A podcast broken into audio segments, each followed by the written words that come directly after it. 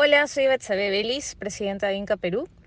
Respecto al trabajo intergeneracional, puedo afirmar con toda certeza que es beneficioso para la organización. Sin duda implica bastantes retos y desafíos, pero los aportes que te deja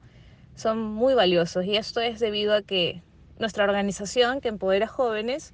tiene que tener también un equilibrio en la toma de decisiones que dé cuenta o que tome en cuenta, mejor dicho, las lecciones aprendidas de otras generaciones. Y es allí donde se nutre el perfil innovador, pasional, disruptivo y el ímpetu de los jóvenes que probablemente podemos apostar por algunas apuestas, valga la redundancia,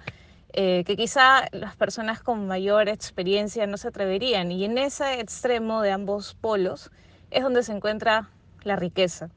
Es así que puedo decir que desde mi experiencia de vida institucional en la UAI, por los comités que he pasado, la riqueza ha sido esa, el poder encontrar un punto medio de consenso donde los jóvenes podemos aprender también de la cautela y la prudencia de los adultos y sobre todo de los aciertos y desaciertos también del pasado,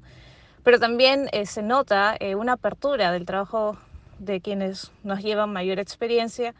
de saber que existen también otras formas de enfrentar las cosas en esta nueva generación, otros aportes y conocimientos, metodologías. Así que puedo dar cuenta de que nuestra gobernanza es enriquecida porque lo que buscamos es un buen gobierno y el buen gobierno requiere sin duda miradas de distintos,